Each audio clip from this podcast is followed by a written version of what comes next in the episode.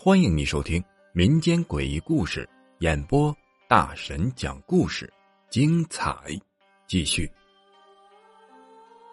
去世的父亲，这个故事来自粉丝朋友娜娜发来的。他说这件事情不恐怖，但是令他终身难忘。话说零八年，他父亲去世了。但是因为他家乡的一些习俗，他父亲没有办法马上下葬。因为他家乡的习俗是，除了寿终正寝的人是不能够直接进墓地的。所以他父亲的骨灰一直都放在殡仪馆，这一放啊，就放了三年。等他父亲能够进祖坟的时候，咱们家的粉丝娜娜就开始张罗着。那一天呢，把他父亲的骨灰从殡仪馆里接了出来，一直到山上，一直到坟地，这一切呀都很顺利。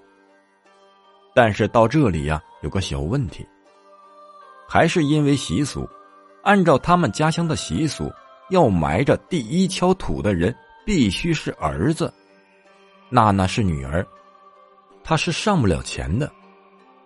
其实那个时候，娜娜已经离婚了。她前夫就说：“我来吧。”也实在是没有办法了，就让她前夫埋了第一锹。娜娜呢，一直在山下等着，因为她是女儿，上不了钱。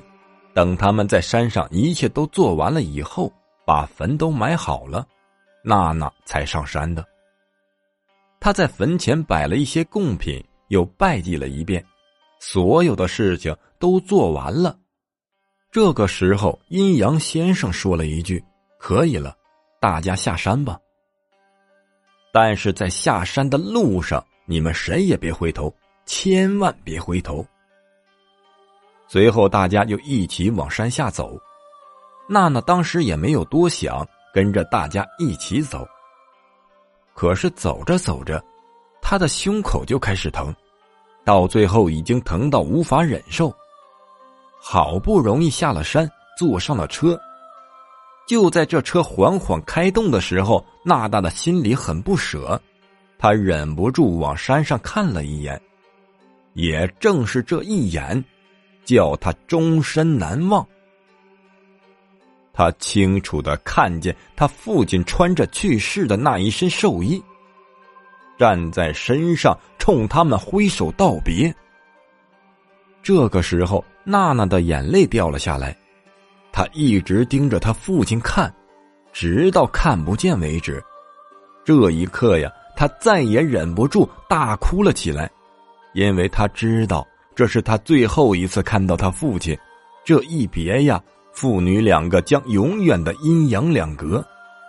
到最后，娜娜说呀：“他敢保证那一天看的是清清楚楚的不是幻觉而且那是大白天的也不可能看错。本集播讲完毕感谢你的收听。只讲故事切勿迷信。如果你喜欢灵异鬼故事的话点个订阅关注下集更精彩。